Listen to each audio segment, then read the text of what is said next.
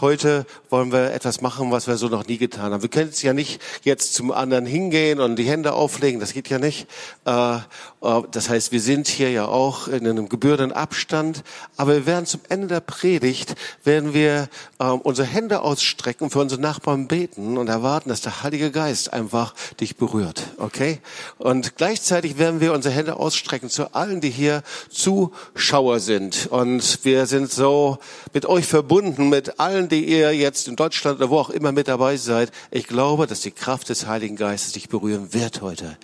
Er kommt, wenn wir ihn drum bitten. Ja, ich weiß, als wir äh, Mitte 20 waren, wir kamen, wir waren hier Tübingen Studenten, wir wurden eingeladen äh, zu äh, einer Rüste in der damaligen DDR und da waren die ganzen jungen Leute und die sagten, die bitte betet für den Erfüllung im Heiligen Geist. Ich dachte, oh nein, wie geht das denn jetzt? Und wir sagten, okay, einfach nur aufgrund der Verheißung, die Gott gegeben hat. Und da standen sie alle da in der Reihe und wir legten einfach die Hände auf und wir streckten unsere Hände aus und wir beteten und ich weiß noch, wie ich meine Augen zumachte, weil mein Glaube nicht allzu groß war. Und wir beteten einfach, und sie beten, Herr, Heiliger Geist, bitte erfülle mich von Kopf bis Fuß. Und dann haben wir gesagt, okay, und wir beten das jetzt auch aus.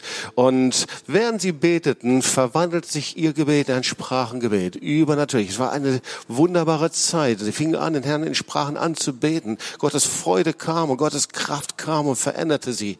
Und ihr Lieben, das ist nicht eine charismatische Erfahrung, keine Pfingsterfahrung, das keine Erfahrung, die den Pfingstlern gehört oder irgendwelchen Menschen, die eine besondere äh, mystische Erfahrung gemacht haben, sondern das ist eine urchristliche Erfahrung.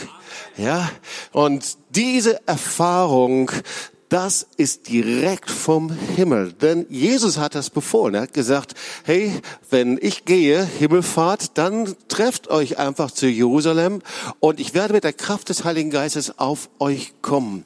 Das war die Modellgemeinde, die Urgemeinde. Das heißt, die evangelische Kirche geht darauf zurück, die katholische Kirche geht darauf zurück, die orthodoxen Gemeinden gehen darauf, die Freikirchen. Alles geht darauf zurück, zu diesem Urmodell. Und das heißt, der Heilige Geist kam mit Feuer Zungen. Und ihr Lieben, da wurde gestern im Bible Talk drüber gesprochen, die hüpften nicht und die tanzten nicht, sondern die saßen da und trotzdem kam der Heilige Geist. ist doch schön, gell? Also von daher, auch wenn du ganz gemütlich da sitzt, sieh dich vor, wenn der Heilige Geist kommt, wer weiß, was da noch alles so passieren wird. Preis den Herrn. So, wir sind in einer besonderen Zeit, ja, Pfingsten 2020. Ähm, und äh, die wird nochmal spezieller einfach durch die Corona-Krise, die wir erlebt haben und gerade der Zeitraum zwischen Pessach und Shavuot, äh, zwischen Ostern, Karfreitag und Pfingsten ist ein besonderer Zeitraum. Und es gibt so viele prophetische Worte, die eben sagen, dass in dieser Zeit wie eine Vorbereitung ist, hat es weltweit noch nie gegeben, dass äh, fast alle in den Nationen hinter verschlossenen Türen waren. Es hat noch nie gegeben, dass Israel zu Pessach die Türen verschließen musste. Das hat sogar damals äh, äh, Premierminister Netanyahu gesagt, es hat es noch nie gegeben, äh, so eine weltweite Quarantäne und, und es ist ja auch noch nicht vorbei. Äh, wir müssen wirklich sagen, dass wir dankbar sein können über das, was wir hier in Deutschland erleben. Aber wenn wir in die USA schauen, nach Lateinamerika, in andere Nationen, äh, so, äh, es ist ein weltweiter Weckruf Gottes. Und wir müssen diesen Ruf hören und gleichzeitig einen Ruf in dieser Zeit der Abgeschlossenheit, ihn zu suchen, eine Gemeinschaft mit ihm zu haben. Es ist ein Ruf Gottes nach Gemeinschaft und gleichzeitig glaube ich auch, es ist erstaunlich, aber eigentlich waren die 40 Tage auch etwas, in dem wir immer wieder aufgerufen waren zu verzichten. Gottesdienst verzichten, Zellgruppe verzichten, Kontakte, Beziehungen, Besuch bei den Großeltern verzichten, äh, in Familien, Kitas verzichten. Also es ist unheimlich viel. Und ich frage mich, ob auch da der Heilige Geist uns nicht etwas zeigen möchte und uh, uns etwas lehren möchte. So, wir sind in einer ganz speziellen Zeit des Gebetes. Wir haben die ähm, Global, äh, den Global Shavuot Prayer Day gehabt, die Konferenz Und wir sind sehr dankbar über so viele, die da mit dabei waren, zugeschaltet waren. Und ich glaube, es waren ganz, im Ganzen fünf bis sechstausend äh, Zuschauer, äh, 40 Nationen, die mitgebetet haben, 50 Werke, die es mit unterstützt haben. Dimension, wenn man uns das vor paar Jahren oder paar Monaten erzählt hätte, hätten wir gedacht, das geht gar nicht. Aber alles rückt zusammen. Und ich war dann in einer Gebetskette eingeladen von der christlichen Botschaft, äh, ICEJ. Die starten dann in den Fidschi-Inseln und dann befand ich mich dann gestern Morgen um 5 Uhr bei den Fidschi-Inseln und Australien und alle, die dort versammelt waren. Und da startete dann die Gebetskette, eine Zwölf-Stunden-Kette und die endete dann in Israel. Und heute Morgen wurde ich eingeladen äh, von äh, Jehuda Glick, den ehemaligen Knesset-Abgeordneter, die ich denke, die meisten kennen ihn. Und so, er wollte das Gebet auf den Tempelberg tragen und hat eingeladen, Psalm zu beten. Und dann durfte ich eben, einen Teil durfte ich, durfte ich Psalm 133 beten und direkt zum Tempelberg hin. Und während er da hochging, wurde aus allen Nationen, aus China waren Leute zugeschaltet, äh, aus Hawaii, aus äh, überall her. Äh, und sie lasen die Psalmen und verkündigten einfach das Wort Gottes. Das ist schon eine spezielle Zeit. Und ich glaube, es ist eine Zeit, über die Apostelgeschichte 2 wir nachlesen können und äh, Petrus gepredigt hat, Joel 3, 1 bis 5. Und das möchte ich gerne lesen. Und es soll geschehen in den letzten Tagen, spricht Gott, da will ich ausgießen von meinem Geist auf alles Fleisch. Und eure Söhne und Töchter sollen Weissagen und eure Jünglinge sollen Gesichte sehen und eure Alten sollen Träume haben. Und auf meine Knechte und auf meine Mägde will ich in jenen Tagen von meinem Geist ausgießen. Und sie sollen Weissagen. Und ich will Wunder tun oben am Himmel und Zeichen unten auf Erden. Blut und Feuer und Rauchdampf. Die Sonne soll in Finsternis verwandelt werden und der Mond in Blut, ehe der große und herrliche Tag des Herrn kommt. Und es soll geschehen, wer den Namen des Herrn anrufen wird, der soll gerettet werden. Halleluja. Ich weiß nicht, wie es dir ging. Ich bekehrte mich und hatte einfach, wie man so schön sagt, von Tuten und Blasen überhaupt gar keine Ahnung. Ich bin nicht christlich erzogen worden, sondern bin in einem humanistischen Elternhaus groß geworden. Ich bin sehr dankbar für mein Elternhaus, aber persönliche Beziehungen habe ich dort nicht bekommen. Und ich bin so dankbar für Freunde, die für mich gebetet haben, für eine Evangelisation, in die ich eingeladen worden bin von dem damaligen Pastor und Gründer der Jesus People, das war Volker Spitzer. Und dort gab ich dann mein Leben Jesus und irgendwie, aber ich habe gedacht, das ist doch schon eine gute Sache und äh, ging so meine ersten Schritte und dann kam mein Teenager-Freund zu mir hin und sagte, Jobs, das reicht nicht, du brauchst die Erfüllung mit dem Heiligen Geist. Und ich war stinke sauer. Ich habe gesagt, eigentlich kann doch Jesus ganz glücklich sein, dass ich mich bekehrt habe. So war meine Haltung. Warum brauche ich noch die, den Heiligen Geist? Und er zeigt mir diese Bibelstelle hier in Apostelgeschichte 2. Und irgendwie merkte ich, irgendwas fehlt. Und so ist es ganz oft bei uns. Wir bekehren uns und mit der Bekehrung, das ist eine gute Botschaft, empfängst du den Heiligen Geist. Weil ohne den Heiligen Geist kannst du dich gar nicht bekehren. Und dann wirst du wiedergeboren. Und dann wirst du getauft. Und vielleicht ist es dann, dass du die Taufe und die Erfüllung mit dem Heiligen Geist erlebst. Und so war es dann auch bei mir nach einem Zeitpunkt. Ich erlebte das in einem evangelischen Segnungsgottesdienst von einem evangelischen Pfarrer, der über die Kraft und die Taufe des Heiligen Geistes lehrte. Das muss man heute immer wieder mal ganz laut sagen, dass es sowas gab. Ich glaube, es gibt es auch ab und zu heute noch. Halleluja. So er lehrte darüber und in mir war so ein Hunger und ich betete, ich weiß nicht wie lange, vielleicht drei Monate, vier Monate, fünf Monate, morgens und abends, sagte, Heiliger Geist, kannst du mir begegnen? Und ich weiß, wie ich abends auf meinen Knien lag und die Kraft des Heiligen Geistes kam und mein Gebet ging ein Sprachengebet über und ich merkte, wie der Heilige Geist kam, in mich hineinkam, mich erfüllte. Es war eine Riesenfreude, ein Segen, der Himmel öffnete sich. Und schau mal, viele machen so eine Erfahrung. Viele von euch haben so eine Erfahrung gemacht. Und viele hören ganz genau an diesem Punkt auch auf. Und vielleicht hast du die Erfüllung im Heiligen Geist erlebt. Vielleicht betest du in Sprachen. Vielleicht hast du Erfahrung dem Heiligen Geist gemacht. Aber ich möchte, dass du Folgendes verstehst. nach der Errettung, nach der Wassertaufe, nach der Erfüllung mit dem Heiligen Geist, da wartet die dritte Person der Dreieinigkeit, der Heilige Geist darauf, dass du ihm persönlich begegnest. Wir müssen ihm persönlich begegnen. Es reicht nicht, eine Erfahrung gemacht zu haben. Es reicht auch nicht, eine theologische Meinung zu haben. Und du weißt, es ist ein großer Unterschied, ob ich jemandem begegne oder ob ich nur etwas weiß von jemandem. Und du lernst sehr viel von Menschen, denen du begegnet bist. Ja, ich habe meine ersten Bücher über den Heiligen Geist von Benny Hinn gelesen. Ich glaube, der hat viele von uns geprägt.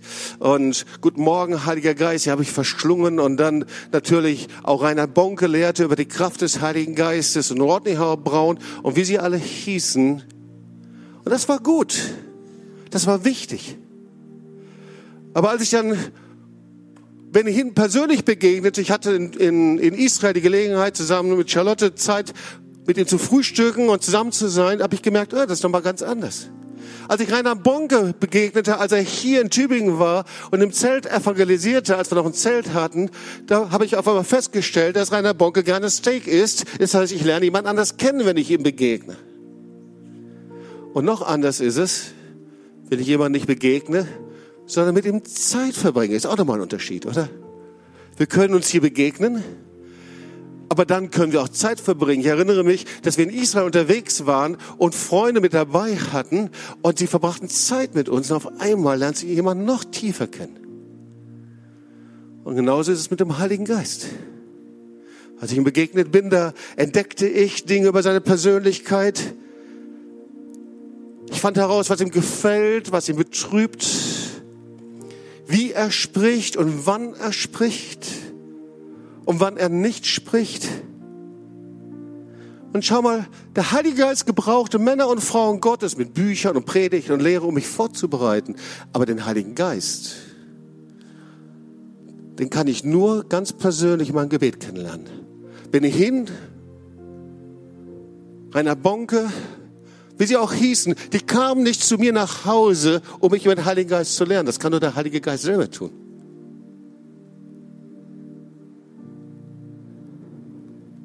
Der Heilige Geist kann uns nur vorbereiten, wenn wir uns hinsetzen und nicht nur sagen, ich heiße dich willkommen, Heiliger Geist, und dann so weiterleben, wie wir gelebt haben, sondern wenn wir zu ihm hinrennen und bei ihm bleiben und auf ihn warten wenn ich ihm persönlich im Gebet begegne und Zeit verbringe mit ihm. So, wer ist der Heilige Geist? Wir wissen, der Heilige Geist ist eine Person, okay? Das ist für viele von uns keine neue Erkenntnis, aber erstaunlicherweise ist es so, dass wir doch oft so mit umgehen, als ob er eine Kraft wäre, eine mystische Gewalt, ein Fluidum, irgendetwas. Er ist eine Person. Er ist der Vater, Sohn und Heiliger Geist. Und was macht jemand zu einer Person? Der Heilige Geist ist eine Person. Was macht jemand zu einer Person? Naja, überleg mal, wenn du, vielleicht war das schon mal so, du zu einer Beerdigung eingeladen wurdest und du hast jemanden gesehen, der gestorben ist. Ein Körper. Vielleicht ein Körper in einem Sarg. Und die Frage ist, wenn du den Körper siehst, siehst du dann eine Person? Doch eigentlich nicht, oder? Du siehst eine Leiche. Der Mensch wird nicht durch seinen Körper ausgemacht, sondern durch seine Persönlichkeit. Kneif mal deinen Nachbarn links und rechts mal links und rechts rein, okay? Wenn du jemanden erreichen kannst, du alleine sitzt, dann kneif dich selbst. Deine Persönlichkeit wird ausgemacht durch deinen Verstand, durch deinen Wille, durch dein Gefühl. Und der Heilige Geist ist eine Person. Er kann fühlen, er kann wahrnehmen, er kann reagieren, er kann verletzt sein. Der Heilige Geist spricht, der Heilige Geist hat einen eigenen Willen. Er führt nach Römer 8, Vers 14. Er fällt Entscheidungen. Apostelgeschichte 16, 6 kannst du das nachlesen. Er ist auf Beziehungen angelegt. Und das ist ganz, ganz wichtig. Und die Frage ist, was macht er? Was ist seine Funktion? Und wir wollen uns das anschauen, bevor wir dann zu einem ganz wichtigen Phase, zu einem ganz wichtigen Vers kommen. Zuallererst mal, der Heilige Geist ist der Geist des Vaters und der Heilige Geist ist der Geist des Sohnes. Der Heilige Geist ist die Kraft der Gottheit. Es ist die Kraft der Dreieinigkeit. Aber das ist nicht alles. Ich will das mal ein bisschen versuchen zu veranschaulichen. Schau mal, wir wissen, dass der Vater spricht. Er spricht, es werde Licht und es ward Licht. Der Vater befiehlt, er spricht das Wort, okay? Der Sohn führt seinen Auftrag aus. Das Auftrag der Erlösung, der Rettung. Er geht ans Kreuz. Er wird gesandt vom Vater und geht ans Kreuz, um diesen Auftrag auszuführen. Und der Heilige Geist hilft, dass dieser Auftrag in Erfüllung kommt. Und es gibt ein herrliches Bild. Der Vater befehlt, es wird Licht. Der Sohn stellt diesen Schalter um, vom Minus zum Plus. Und der Heilige Geist bringt das Licht zum Leuchten. Es ist die Kraft, die Elektrizität, die das Licht zum Leuchten bringt. Es ist die Kraft des Vaters und des Sohnes. Und er ist immer noch Person. Das Wort Gottes sagt, dass er der Geist der Gemeinschaft ist. Und jetzt ist wichtig, dass wir das genau hören. Ich kann ohne den Heiligen Geist nicht mit dem Vater und nicht mit dem Sohn in Verbindung sein. Epheser 2, Vers 18. Denn durch ihn haben wir durch einen Geist den Zugang zum Vater. Ja, das heißt also, der Heilige Geist ist derjenige, der Gemeinschaft herbringt, herstellt. Und deswegen sehnt sich der Heilige Geist wesentlich mehr nach Gemeinschaft, als du dich je danach sehen kannst. Ich habe irgendwann mal vor einigen Wochen hatte ich eine Zeit mit dem Herrn und ich dachte über dieses Wort nach. Siehe, ich stehe vor der Tür, sagt der Herr aus der Offenbarung. Wer mein Wort hört, meine Stimme hört, und mir auftut, zu dem werde ich kommen und Abendmahl halten. Und der Herr sagte zu mir, schau mal, ich habe eine viel größere Gemein Sehnsucht, Gemeinschaft zu haben mit dir, als dass du je eine Sehnsucht hast, mit mir Gemeinschaft zu haben. Danach sehnt sich der Heilige Geist. Ihr Lieben, wir können uns das nicht vorstellen. Der Heilige Geist hungert danach, mit dir zusammen zu sein. Hast du das schon mal erlebt? Du warst in der Anbetung, Gottes Herrlichkeit und Gegenwart war da. Du warst im Gebet. Und dann reißt du dich los und eigentlich denkst du, oh, ich sollte eigentlich noch hier bleiben. Hat das schon mal jemand erlebt? Und eigentlich, was du empfindest, ist die Sehnsucht des Heiligen Geistes, sagt, warum bleibst du nicht noch länger? Ja?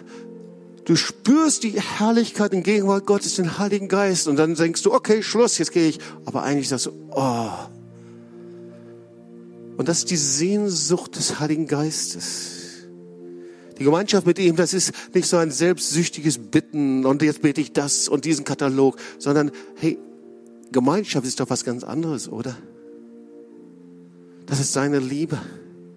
Und so fing ich an, auf den Heiligen Geist zu warten. Nicht einfach zu beten und Fürbitte hat seinen Platz und Gebet und Dinge auszusprechen, das alles hat seinen Platz, aber Einfach nur zu sagen, hier bin ich, Heiliger Geist. Einfach nur Zeit mit ihm zu verbringen. Manchmal war ich einfach nur stundenlang in seiner Gegenwart. Und da kam die Gegenwart des Heiligen Geistes in mein Zimmer mit seiner Kraft, mit seiner Liebe. Oh ja, auch mit seinem übernatürlichen Wirk, mit seinem Reden, mit seinem Frieden. Und das Erste, was der Heilige Geist mich gelehrt hat, dass er sagte, Jobst, du musst keine Ergebnisse in diesem Gebetszeit haben. Allein, dass, ich, dass du Gemeinschaft hast mit mir, damit zeigst du mir deine Liebe, das ist mir genug. Du musst nicht etwas durchbeten. Du musst nicht etwas zu Ende bringen. Sondern allein, dass du mit mir zusammen bist, zeigt, dass du mich liebst. Und so lehrte der Heilige Geist mich, Zeit mit ihm zu verbringen. Und so war das auch mit den Jüngern nach Pfingsten. Sie hatten so eine Gemeinschaft mit dem Heiligen Geist, dass sie wie in einer Partnerschaft waren. In einer Freundschaft. Der Heilige Geist leitete sie, er führte sie. Der Heilige Geist, ihr Leben, ist so empfindsam. Der Heilige Geist möchte gebeten werden. Er möchte, dass wir einfach auf ihn warten, dass wir nach ihm verlangen. Manchmal ist es so, dann bin ich so beschäftigt und bete für so viele Dinge. Und dann irgendwann halte ich inne und sage, Heiliger Geist, es tut mir so leid. Ich habe dich nicht in meinem Herzen gehabt. Tut mir leid, dass ich dich verletzt habe. Ich habe dich nicht genügend geliebt. Weißt du, er spricht nicht nur einfach so, sondern er spricht dann, wenn wir anfangen, zu ihm zu sprechen und uns mit ihm beschäftigen. Und weißt du, was dann passiert? Und das ist so herrlich, so genial.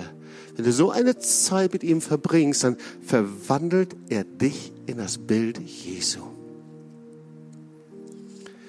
Jemand, der die Gegenwart des Heiligen Geistes kennt, der wird automatisch in sein Bild verwandelt. Ich habe mich immer wieder gefragt, wie kann das sein, wenn wir so lange mit Jesus leben, manchmal 10, 15, 20, 30 Jahre, dass es so viele Christen gibt, die immer noch frustriert sind. Manchmal frustrierter als vorher. Das kann doch nicht sein, sondern wir werden doch verwandelt und verändert in sein Bild. Das ist doch das, was sein Wort sagt. Jemand, der Gemeinschaft mit dem Heiligen Geist hat, der verwandelt sich automatisch in ein Bild des Sohnes. Oder umgekehrt, weißt du, dass wir Jesus nur verherrlichen, wenn wir mit dem Heiligen Geist erfüllt sind, dass wir ihn nur verherrlichen können, wenn wir so die Zeit mit ihm verbringen? Jede Handlung in deinem und in meinem Leben spiegelt das wider, womit wir unser Leben ausfüllen. Auch das sagt das Wort Gottes. Ja, also wenn wir von morgens bis abends Nachrichten lesen und äh, soll natürlich auch informiert sein, aber vollgestopft sind mit Negativnachrichten, was passiert dann? Dann sind wir einfach wie so eine Nachrichtenquelle. Wenn wir von Filmen leben oder Medien, dann wirst du nur von Filmen reden. Aber wenn du vom Heiligen Geist erfüllt bist und seine Gegenwart stärker und stärker wird, dann passiert etwas. Das Wort Gottes sagt, dann wirst du ihn suchen und deine Gesinnung wird sich verändern. Der Sinn Christi in dir. Es wird etwas in dir passieren. Zweite Korinther 3, Vers 18. Im Anschauen seines Bildes werden wir verwandelt in sein Bild. Und jetzt kommen wir zu einem ganz wichtigen Punkt. Weil ich glaube, dass in Philippa 2, 5 bis 11 so etwas wie eine prophetische Botschaft für uns heute steckt. Pfingsten 2020. Ich verbrachte vor einigen Tagen Zeit mit dem Herrn und ich las Philippa 2 und ich blieb an dem ersten Satz hängen. Und es war der Satz, seid so unter euch gesinnt, wie es der Gemeinschaft in Christus Jesus entspricht. Dieser Satz. Und ich las es nochmal und nochmal. Und irgendwie dachte ich, also Herr, wenn ich ganz ehrlich bin, so richtig kapiert habe ich den Satz noch nicht. Ich finde das irgendwie so altertümlich. Und dann er entäußerte sich selbst. Was heißt denn das, Herr? Kannst du mir das erklären? Das Wort Gottes sagt ja, dass der Heilige Geist uns in alle Wahrheit führt.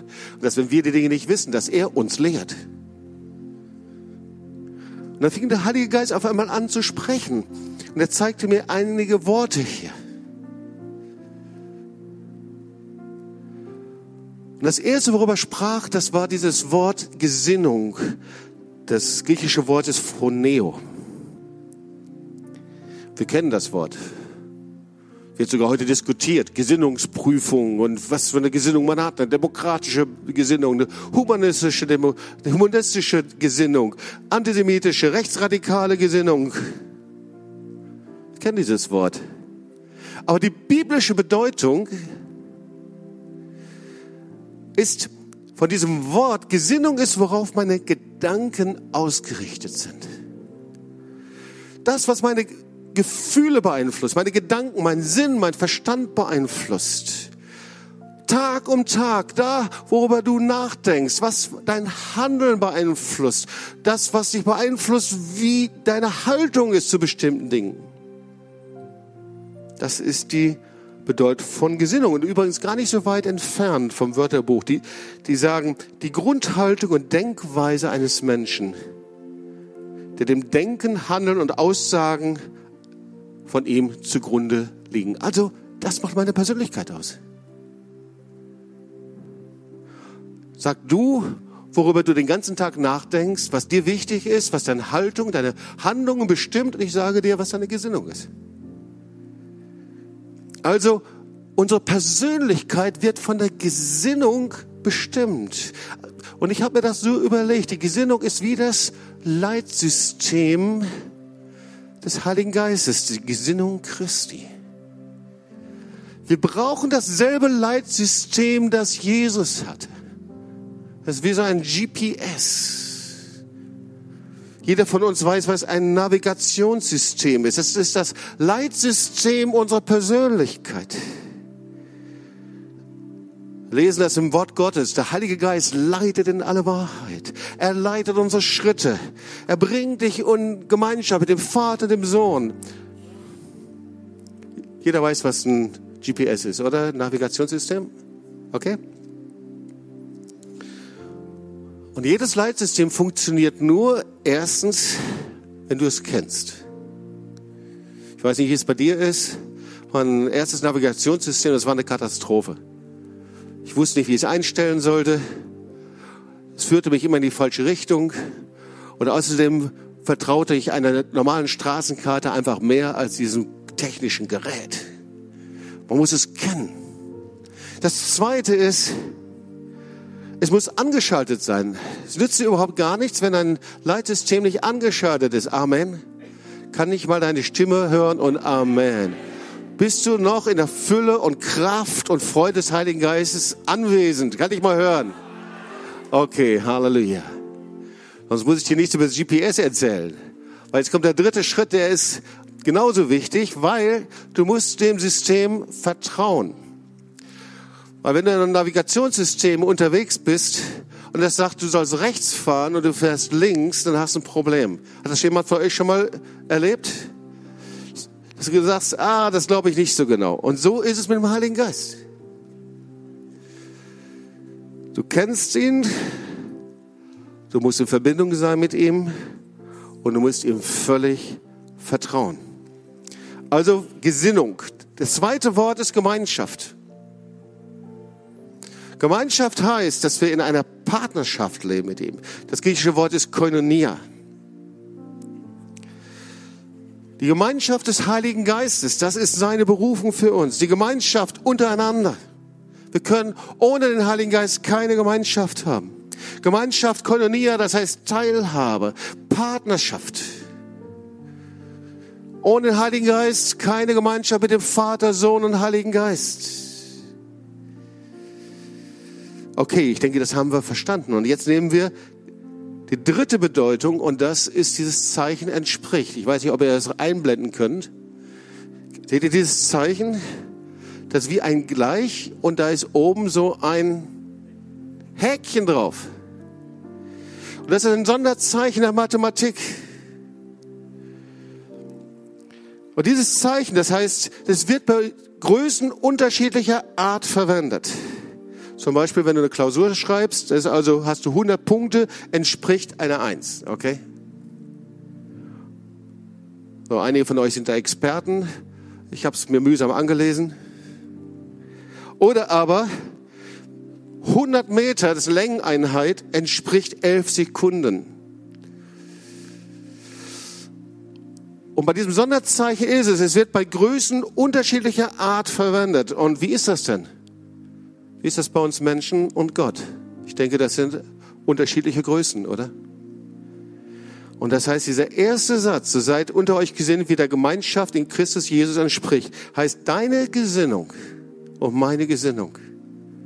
Das, was unsere Persönlichkeit ausmacht, wird in dem Maß von Jesus bestimmt und und von Jesus erfüllt, wie wir Gemeinschaft haben mit dem Heiligen Geist. Wir können nur in das Bild Jesu verwandelt werden, wie wir mit dem Heiligen Geist Gemeinschaft haben, weil er zeigt die Gesinnung Christi. Wollen wir die überhaupt haben, ihr Lieben? Wollen wir die haben? Wirklich? Wollen wir verwandelt werden, das Bild Jesu? Wollen wir wirklich so nachfolgen, wie das Wort Gottes sagt? Oder wollen wir einfach nur gerettet sein und etwas christlich leben? Wollen wir das ernst nehmen, die Gesinnung Jesu, was das heißt, dass wir verwandelt werden? Wir wollen uns das noch anschauen zum Ende der Predigt. Was passierte? Er entäußerte sich selbst. Der erste Punkt. Das ist das griechische Wort kenoo.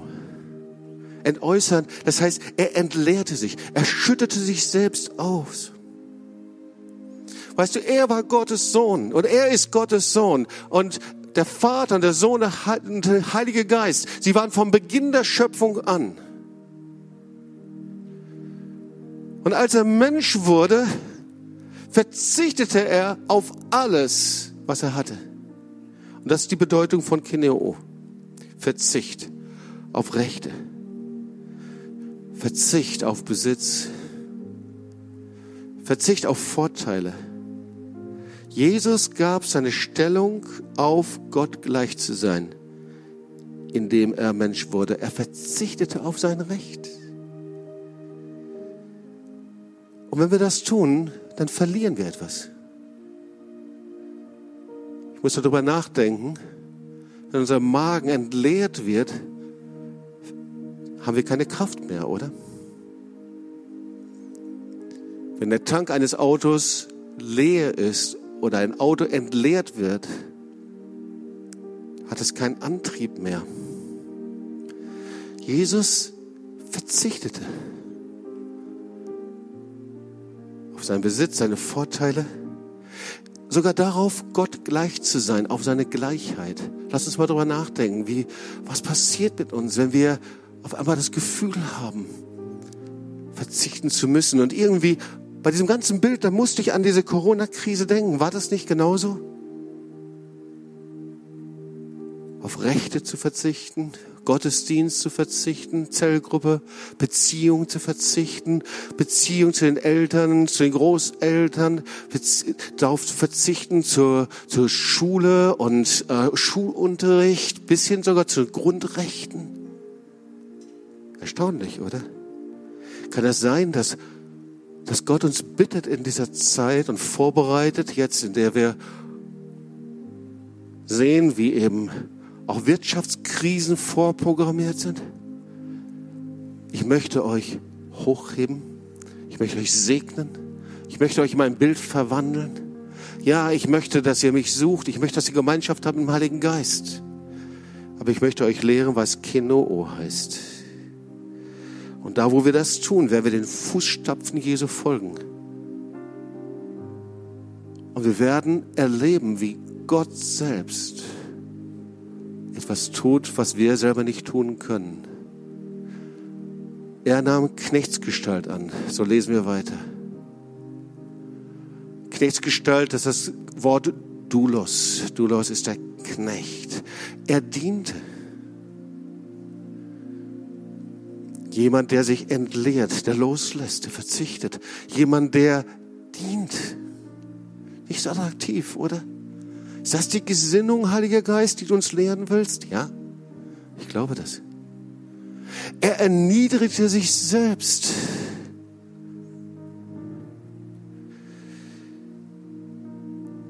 Und er war gehorsam bis zum Tod.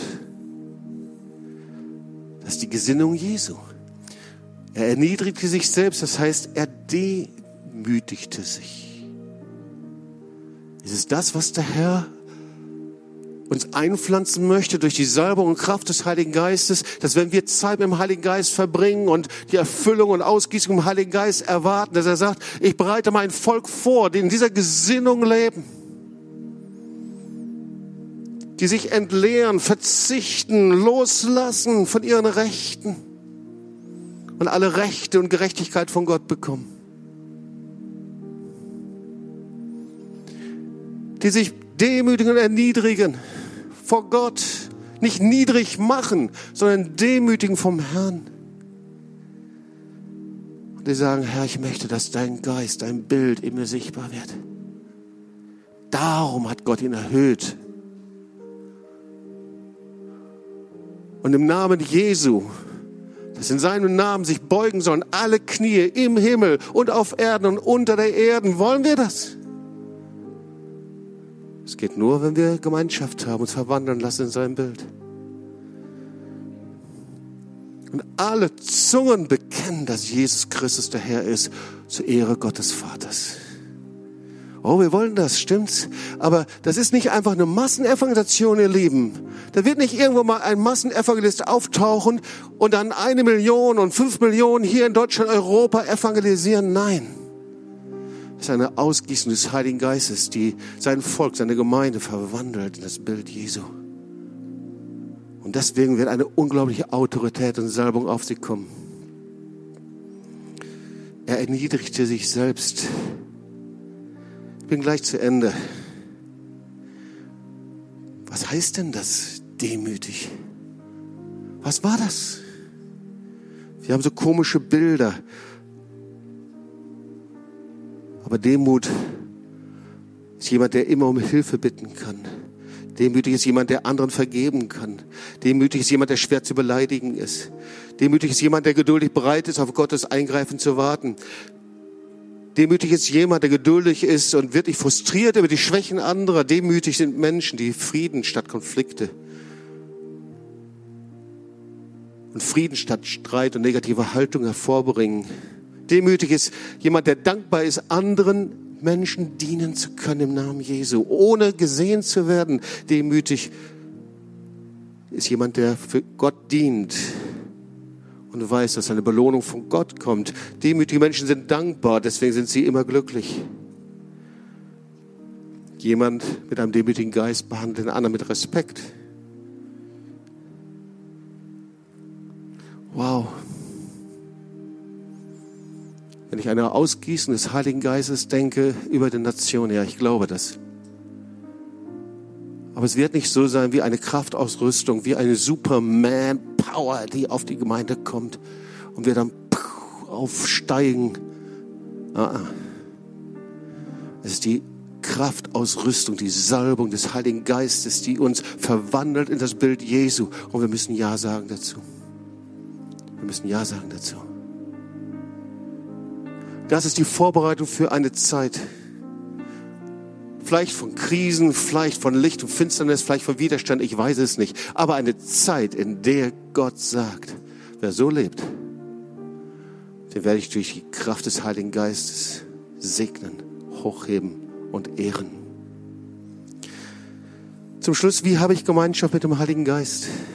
Gib mir noch ein, zwei Minuten, vielleicht auch drei.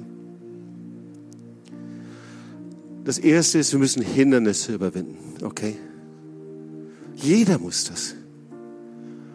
Wenn du anfängst zu beten und Zeit haben möchtest mit dem Heiligen Geist, dann gibt es Hindernisse. Jeder muss das. Jeder. Ich auch. Das erste Hindernis ist der Geist dieser Welt, der sagt, es gibt immer was Wichtigeres, als Zeit zu haben mit dem Heiligen Geist. Das zweite Hindernis ist der Geist der Leistung, das ist der Stock des Treibes, der immer sagt, du musst andere Dinge machen und erledigen, bevor du dazu kommst. Das ist die zweite Lüge. Dritte Hindernis und Lüge, es ist ein Geist der Lüge. Es sind immer irgendwelche Dinge und Argumente, egal was es ist, gegen diese Zeit der Gemeinschaft mit dem Heiligen Geist. Und der Teufel ist der Vater der Lüge. Das heißt, alles, was dich hindert und abhalten will, ist nicht von Gott. Das zweite ist, wir müssen die richtigen Schritte gehen. Zeit mit dem Heiligen Geist, die richtigen Schritte. Das heißt, ich sage ja, mit ihm Gemeinschaft zu haben. Das zweite ist, ich warte auf ihn. Ich brülle ihm nicht die Ohren voll. Ich plapper nicht wie ein Heide Oh ja, es gibt Zeiten, da darf ich ihn bitten. Und das Wort Gottes sagt, ihr habt nicht, weil ihr nicht bittet. Ja, es gibt Zeiten von Fürbitte. Es gibt Zeiten von Autorität. Aber du wartest und du betest zu ihm und heißt ihn willkommen. Und das dritte ist, der hat dir so eine wunderbare Gabe gegeben, das Sprachengebet. Solltest du sie wirklich verachten? Ich warne dich, bitte tu es nicht. Ist eine Gabe des Heiligen Geistes. Und das Wort Gottes sagt, wenn wir nicht wissen, was wir beten sollen, dann vertritt er uns mit unaussprechlichen Seufzern einfach in der himmlischen Welt. Wenn ich nicht weiß, was ich beten soll, dann bete ich in Sprachen, weil ich weiß, das ist der Geist Gottes in mir. Der weiß genau schon, was ich beten soll und was er beten will. Und ich bete ihn an und ehre ihn. Und im 1. Korinther können wir nachlesen, dass wir den Herrn anbeten im Geist und im Verstand. Und beides hat seinen Platz. Und ich bete ihn an. Und ich entlaste meine Zeit von einem Ergebnis, das ich haben muss. Ich habe es schon gesagt. Ich sage, das muss ich jetzt durchhaben. Und das, hey, manchmal gehe ich aus Zeit mit dem Heiligen Geist. Da ist bei mir emotional null. Nichts. Baue ich auch nicht. Hey, weil Liebe erweist sich nicht in deinen Emotionen. Die sind auch oft da. Liebe erweist sich in dem, was ich tue. Ihr Ehepaare, stimmt das? Absolut. Ihr Lieben, ich denke, ist ein guter Zeitpunkt zu beten, oder?